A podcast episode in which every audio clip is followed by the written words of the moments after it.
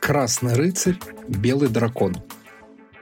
Высоко-высоко в горах, там, где снег лежит даже тогда, когда в месяц пьяного голубя солнце выжигает землю на ладонь вглубь, а люди не рискуют выезжать на улицу без зеркальных щитов, в неприметной долине медленно качает стоячую волну необычное озеро.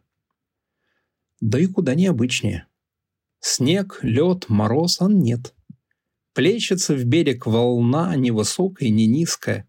В самый раз, чтобы окатить с ног до головы человека, привязанного к гранитному столбу. Это, конечно, если его привязать. А дело это непростое. Горы не базарная площадь. На телеге пленника не доставишь, но даже и пешком. То еще удовольствие. Руки связывать нельзя, на одних ногах не долезет.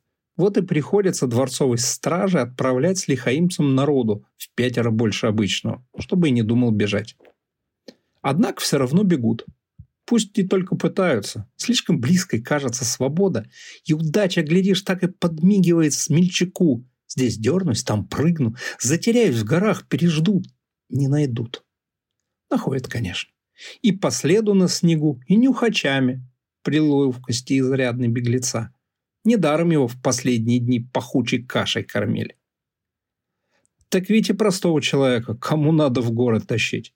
Простого вора или душегуба несложного. В замке старый Ив сам за прекрасно допросит, вызнает правду матку. А что не расслышит, чародейством своим на кишках да на печени испытуемого прочтет. Все как в книге, никогда не попадавшей ни в половодье, ни в ненастье. Только ведь не всякого гостя на стол графского дознавателя потащишь. Ой, не всякого. Вот и приходится страже мучиться. В лютый мороз расчищать дорогу к озеру. Неделю уж пропустишь и не разгрести ее позже самим. Придется владыку просить, а он гневлив в последние месяцы стал. Аж страх берет. Не к добру это все.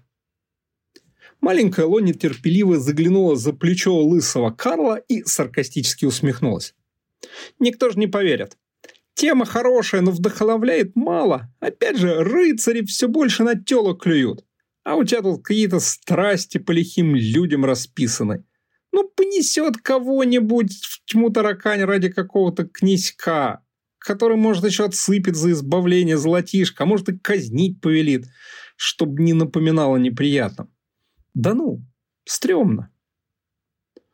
Може как-то попрозрачнее намекнуть, что дознаватель девственник, а посему девок ему умучивать не разрешают. Накапливаются они, ну и там во избежание неожиданностей. Спросил Карло, поглядывая на недосягаемую кружку, обещанную ему за работу. «Не, слишком натянуто», – поморщилась Ло. «Надо придерживаться старого сюжета. Ну там башня, принцесса, косы, озеро. Ну вот, хрен с ним, озеро Пусть тоже будет. Надо как-то позабористей. А то, если, положим, из тысячи рыцарей только 5-6 будет сниматься с места, это ж, считай, сколько из 100 тысяч до нас доберутся. Мало. Это Кеша совсем изголодается и повадится на деревню. Понимаешь, я тебя спрашиваю.